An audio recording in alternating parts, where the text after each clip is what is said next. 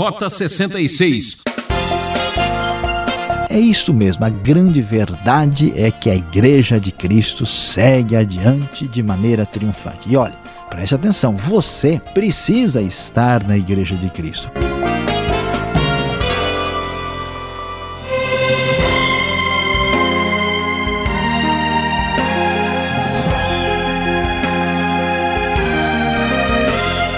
Ouvinte Transmundial em frente com mais um Rota 66, a Vereda da Vida. A série Cartas Paulinas segue sua trilha agora na primeira epístola de Paulo aos Tessalonicenses. E para começar com força total, vamos explorar os capítulos 1 e 2, onde o professor Luiz Saião preparou o tema Uma Vitória Suada.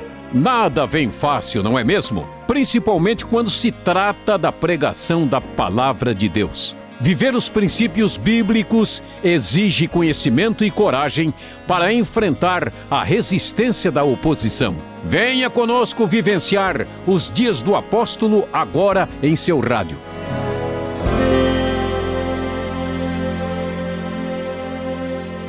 Meu prezado ouvinte, você deve estar se lembrando muito bem que Paulo fez diversas viagens missionárias. A sua primeira viagem aconteceu entre os anos 46 e 48. E depois ele fez, deu início à sua segunda viagem missionária entre os anos 49 e 52. Nessa segunda viagem missionária, como nós podemos observar lá em Atos 16, Paulo entra pela primeira vez na Macedônia, em terras europeias.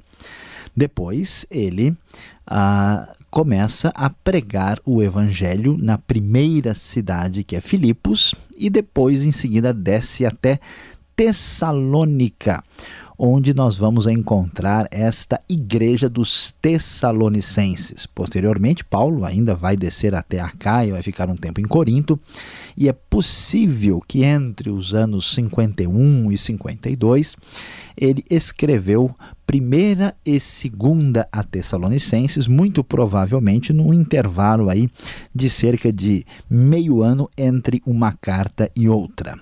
E quando chegamos aqui ao início de Tessalonicenses, da primeira carta, é muito gostoso ver o que está acontecendo. Vemos Paulo vitorioso, feliz, dando graças a Deus por aquilo que estava acontecendo entre os tessalonicenses. Vemos que Paulo teve uma vitória muito grande entre os Tessalonicenses, mas você sabe muito bem, não deixa de ser uma vitória suada. Ele começa falando, né, apresentando-se junto com Timóteo e Silvano, logo no versículo 1, sendo que Silvano também é conhecido pelo nome Silas, que é apenas uma variante do nome, Silvano é uma variante do nome. Ele se apresenta à igreja da maneira como nós costumamos a ver nas outras cartas, e ele então, a partir do verso 2, começa a mostrar a comemoração dessa vitória, ainda que suada. Sempre damos graças a Deus por todos vocês, mencionando-os em nossas orações. Lembramos continuamente, diante de nosso Deus e Pai, o que vocês têm demonstrado, o trabalho que resulta da fé, o esforço motivado pelo amor e a perseverança proveniente da esperança em nosso Senhor Jesus Cristo.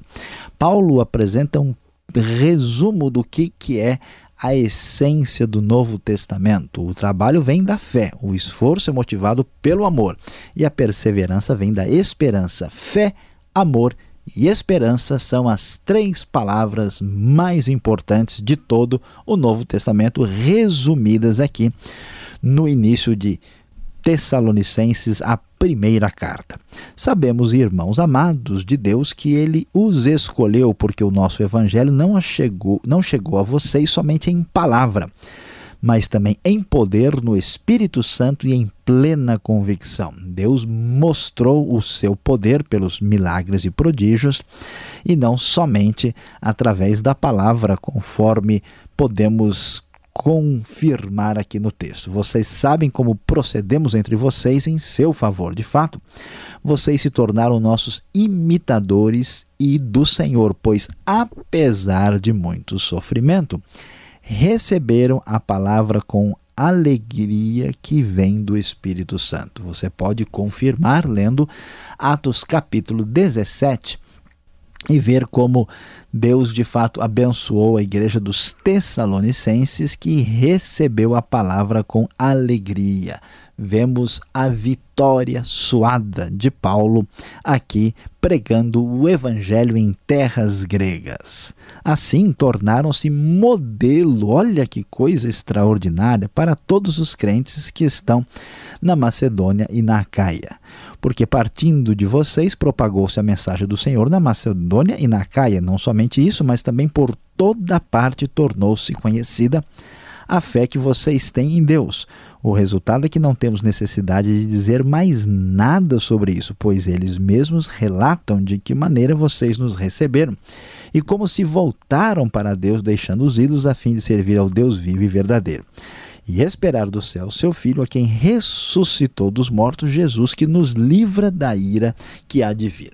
Veja, prezado ouvinte, que às vezes nós temos certos setores do cristianismo que se tornam setores assim um tanto quanto carrancudos um tanto quanto sisudos e muito fechados e que parecem desconhecer a alegria e a comemoração da fé.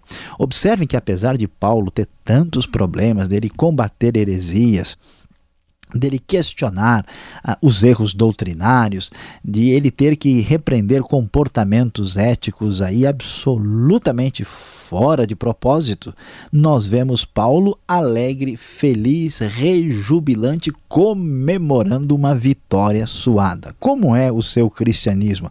É um cristianismo apenas de senões, de advertências, de questionamentos? Será que é espaço para a alegria e a comemoração, a celebração da fé? Pois é, Paulo está feliz da vida, dizendo: Olha, Tessalonicenses, que maravilha!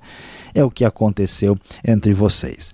No capítulo 2, nós vamos ter um pouquinho mais de informação sobre o que aconteceu nesse ministério de Paulo em Tessalônica. Ele vai dizer, irmãos, vocês sabem que a visita que lhes fizemos não foi inútil, apesar de termos sido maltratados e insultados em Filipos, como vocês sabem, com a ajuda de nosso Deus, tivemos coragem de anunciar-lhes o Evangelho de Deus em meio a muita luta. Observe que Paulo tinha tido um sonho ainda na Ásia de que ele deveria ir para a Macedônia. Quando ele chega à Macedônia, ele enfrenta o problema da oposição ao Evangelho em Filipos, onde ele é preso juntamente com Silas. E ali eles, inclusive, cantam à meia-noite, ali naquele sofrimento da prisão, onde vai acontecer o, a conversão do carcereiro. Vencida essa etapa difícil, ele desce até Tessalônica e ele está lembrando da história que a vitória foi grande, a vitória foi extraordinária, mas não deixa de ser uma vitória suada, uma vitória difícil e parece que assim é até mais gostoso comemorar. Ele vence com muita luta, pois ele prossegue no versículo 3: Nossa exortação não tem origem no erro nem em motivos impuros, nem temos intenção de enganá-los eles se apresentam, Paulo, Timóteo e Silas, como homens aprovados por Deus aqui, né? Ah, para nos confiar o Evangelho, não falamos para agradar pessoas, mas a Deus que prova o nosso coração. Vocês bem sabem que a nossa palavra nunca foi de bajulação nem de pretexto para ganância. Deus é testemunha. Nunca buscamos reconhecimento humano, quer de vocês, quer de outros. Nós vamos começar a descobrir que, apesar dessa vitória suada, nós temos problemas entre os tessalonicenses, vamos ter problemas com gente tentando levá-los de volta ao judaísmo, vamos ter problemas e confusão com respeito à vinda de Cristo, e Paulo está aqui antecipando a necessidade de orientação depois desta extrema e gloriosa vitória suada. Então ele apresenta a sua sinceridade e diz: ó, nós somos apóstolos de Cristo e nunca quisermos ser um peso para ninguém. Pelo contrário, como uma mãe cuida dos seus próprios filhos, foi assim que nós agimos no meio de vocês, sentindo tanta afeição por vocês, decidimos dar-lhes não somente o Evangelho de Deus, mas a nossa própria vida, porque vocês se tornaram muito amados, diz o texto. Então, Paulo reforça o seu trabalho cansativo, a sua fadiga em favor dos Tessalonicenses. Ele diz no verso 9: trabalhamos noite e dia, inclusive para não ser pesado para ninguém enquanto lhes pregávamos o Evangelho de Deus. Vocês e Deus são testemunhas de como nos portamos de maneira santa, justa e irrepreensível entre vocês. Pois vocês sabem que tratamos cada um como um pai trata seus filhos, Paulo reforça o seu comportamento exemplar no meio dos Tessalonicenses, onde esta vitória tinha sido extremada. No parte final desse trecho, nós vamos encontrar aí o início dos problemas que serão discutidos no nosso estudo aqui da primeira carta aos Tessalonicenses. Também agradecemos a Deus sem cessar o fato de que, ao receberem de nossa parte a palavra de Deus, vocês a aceitaram não como palavra de homens, mas como verdadeiramente é como palavra de Deus, que atua com eficácia em vocês, os que creem porque vocês, irmãos, tornaram-se imitadores das igrejas de Deus em Cristo Jesus que estão na Judéia. Vocês sofreram da parte dos seus próprios conterrâneos as mesmas coisas que aquelas igrejas sofreram da parte dos judeus, uma referência clara aos judaizantes aqui. E Paulo então diz que eles mataram o Senhor Jesus e os profetas e também nos perseguiram desagradam a Deus, são hostis a todos, esforçando-se para nos impedir que falemos aos gentios e esses sejam salvos. Dessa forma, continua acumulando seus pecados, sobre eles finalmente veio a ira. Como vemos, a vitória dos Tessalonicenses foi muito clara. Vemos que, com o empecilho, a dificuldade já presente dos judaizantes, essa vitória se torna ainda mais suada. Mas, meu prezados ouvintes, é maravilhoso. É extraordinariamente gostoso ouvir estas notícias do Evangelho. Por mais que haja batalhas, por mais que haja lutas, por mais que haja oposição, o Evangelho de Jesus Cristo permanece indo adiante e será vitorioso, ainda que esta vitória venha a ser uma vitória suada.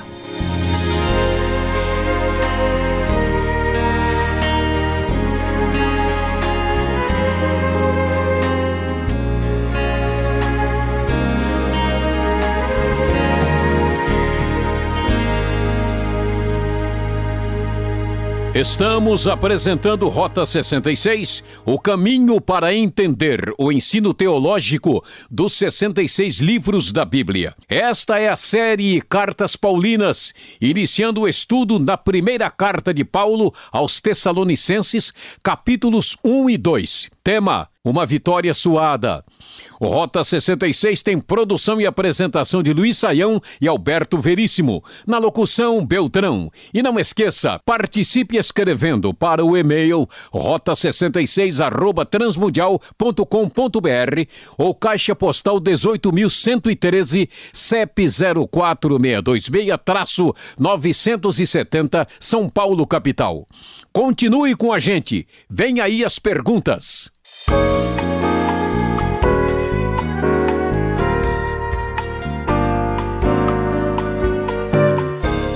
Vamos agora com as perguntas. Estamos na primeira carta de Paulo aos Tessalonicenses, capítulos 1 e 2. Uma nova jornada, uma grande aventura pela frente. Professor Luiz Saião, que cidade era essa Tessalônica que aparece aqui? Qual era a sua importância? O que estava acontecendo nesse momento da história? Pastor Alberto, a cidade de Tessalônica era uma cidade muito importante. A Grécia antiga e nos tempos de Paulo era dividida em Macedônia ao norte e Acaia ao sul. E Tessalônica era a maior cidade da Macedônia e a cidade mais importante, era a capital. Alguns estudiosos aí sugerem que a cidade devia ter uns 200 mil habitantes.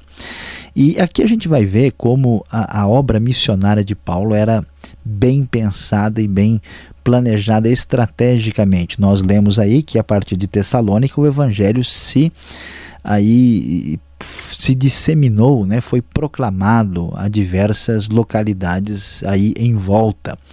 E vale a pena é, destacar a realidade que Paulo, depois de sair de Filipos, ele desce né, na direção do sul, chega em Tessalônica e vemos que ele inicia a igreja numa sinagoga. E vamos nos lembrar que houve ali alguns judeus descrentes que acabaram eh, não gostando do discurso de Paulo e criaram todo um tumulto, uma situação difícil que acabou envolvendo Jason e alguns outros irmãos e houve toda uma confusão complicada conforme nós podemos uh, destacar lendo o que acontece, o que aparece, né, o que é relatado lá em Atos capítulo 17. Então nós vemos que apesar da luta, né, da oposição, da confusão inicial, e, e dos problemas que Paulo enfrentou, esta cidade estrategicamente muito importante foi, assim, uma cidade importantíssima para a promulgação do evangelho em terras gregas no primeiro século da era cristã. Na sua meditação, você disse que fé, esperança e amor são as palavras mais importantes do Novo Testamento. Essa trilogia não pode faltar numa igreja? Olha, pastor Alberto, de fato não pode faltar numa igreja, numa teologia, num ensino sobre o Novo Testamento, porque se nós quisermos aqui resumir né, ao máximo possível a essência do cristianismo do Novo Testamento, nós poderíamos focalizar com toda certeza essas três palavras. Né? Nós vivemos dependendo plenamente da fé em Cristo Jesus. O que nos motiva, o que nos segura, o que nos muda a vida, o que nos leva para frente é a esperança que temos em Cristo. Né? Nós temos a fé que está aqui agora, a esperança que aponta para o futuro. E a marca do nosso relacionamento com Deus e com o próximo é o amor. E é muito interessante como essa tríade aparece em diversas partes do Novo Testamento e merece também um destaque especial aqui em Tessalonicenses. Você não pode se esquecer disso: fé, esperança e amor, as marcas do cristianismo neotestamentário. Agora, o, esta comunidade em Tessalônica deveria ser a menina dos olhos de Paulo, porque os resultados do trabalho eh, entre os tessalonicenses foi assim tão positivo. Parece que em outros lugares ele teve um trabalho mais árduo, não foi assim tão fluente, né? Pois é, isso deve levar a gente a pensar e refletir um pouco. A grande verdade é que assim as coisas acontecem ah, conforme a bendita e gloriosa ação soberana de Deus. Ninguém pode prever o que vai acontecer, o que não vai acontecer. Deus é soberano. Paulo, por exemplo, queria, né, antes de ir para Macedônia, antes de chegar em Filipos e em Tessalônica, queria ir para a Ásia Menor. E o Espírito de Jesus impediu que ele fosse para lá. E aqui estão os resultados gloriosos da direção que Deus tinha lhe dado. Mas a gente fica se perguntando, não dá para a gente colocar aqui um ponto de referência final e absoluto. Mas é interessante, por exemplo, que parece que quanto mais uh, gentílica é a, a, a, cidade e quanto mais longe de Deus ela estava, maior é o resultado em favor do evangelho. No início vemos que grande parte dos judeus, nem todos, mas grande parte deles fecha o coração para o evangelho, mesmo que a igreja tenha começado numa sinagoga, a gente vai ver que ela é uma igreja predominantemente gentílica, apesar da presença judaica. E vamos ver também que cidades assim intelectuais, assim muito orgulhosas, como Atenas, o resultado em favor do evangelho parece ser menor. Agora, os tessalonicenses que se converteram dos ídolos e os coríntios, que eram um problema após o outro, mostram aí um crescimento extraordinário da igreja. Talvez, pastor Alberto, enfatizando a grande verdade que onde né, o pecado uh, reinou e teve força, aí a graça acabou tendo força e poder ainda maior, conforme vemos lá em Romanos. Agora o professor tocou num assunto assim bem delicado, né? Falando sobre os judeus, que crítica tão dura é essa de Paulo aos judeus? Ele não está pegando pesado, não? Ele não está sendo muito, tendo uma atitude muito negativa assim? Pastor Alberto, é, esse é um texto que tem chamado a atenção de muitas pessoas porque ele de fato fala de maneira muito dura, né? Você, vocês podem todos aqui é, verem muito bem o texto diz: vocês sofreram da parte dos seus próprios conterrâneos as mesmas coisas que aquelas igrejas sofreram da parte dos judeus, que mataram o Senhor Jesus e os profetas e também nos perseguiram. Eles desagradam a Deus e são hostis a todos, esforçando-se para nos impedir que falemos aos gentios e esses sejam salvos. Dessa forma, continua acumulando seus pecados, sobre eles finalmente veio a ira. Olhando assim à primeira vista, a gente leva um susto, diz: "Nossa, parece que Paulo assim tem uma postura antissemita, né, contra os judeus assim desde o do âmago do seu ser. Mas a gente não pode imaginar que as coisas podem ser entendidas assim, porque o próprio Paulo é judeu. A igreja começou numa sinagoga e os apóstolos de Cristo todos são judeus e a igreja, né, inclusive os tessalonicenses, são elogiados porque eles estão seguindo o padrão uh, daquilo que é, aconteceu na Judéia, que é a igreja de Jerusalém é a igreja mais importante e, vamos dizer, principal nesse período da história. Do que que Paulo está falando? Está falando desses judeus descrentes e alguns depois de tendências judaizantes que prejudicam a igreja.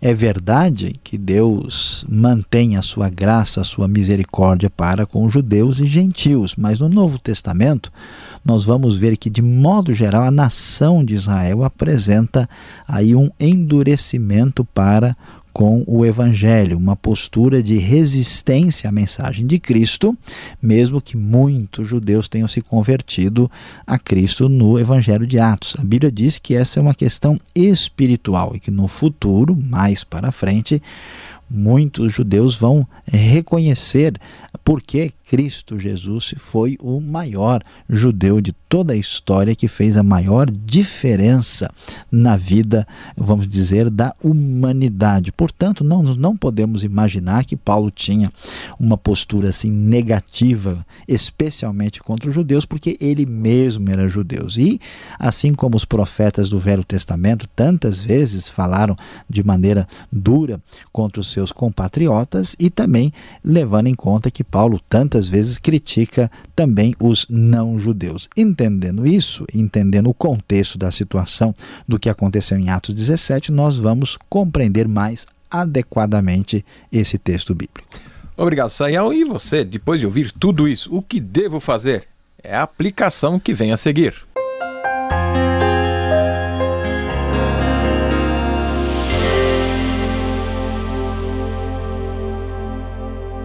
No Rota 66 de hoje, nós começamos o nosso estudo em primeira a Tessalonicenses. É, eu sei que você prestou bastante atenção e teve aí a sua atenção concentrada, porque o nosso tema foi uma vitória suada aqui no capítulo 1 e grande parte do capítulo 2. É prezado ouvinte, você viu aí como Paulo está comemorando o que o evangelho de Cristo conseguiu na cidade de Tessalônica e na região. É isso mesmo, a grande verdade é que a igreja de Cristo segue adiante de maneira triunfante. E olha, Preste atenção, você precisa estar na Igreja de Cristo, pois, apesar de perseguida, prejudicada e marcada por lutas e uma história dolorosa, ela é e sempre será uma igreja vitoriosa.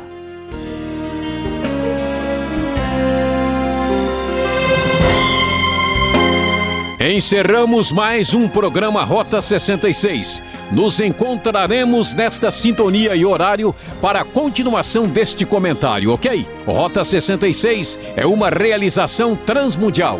E acesse o site transmundial.com.br. Tudo de bom e até o próximo programa.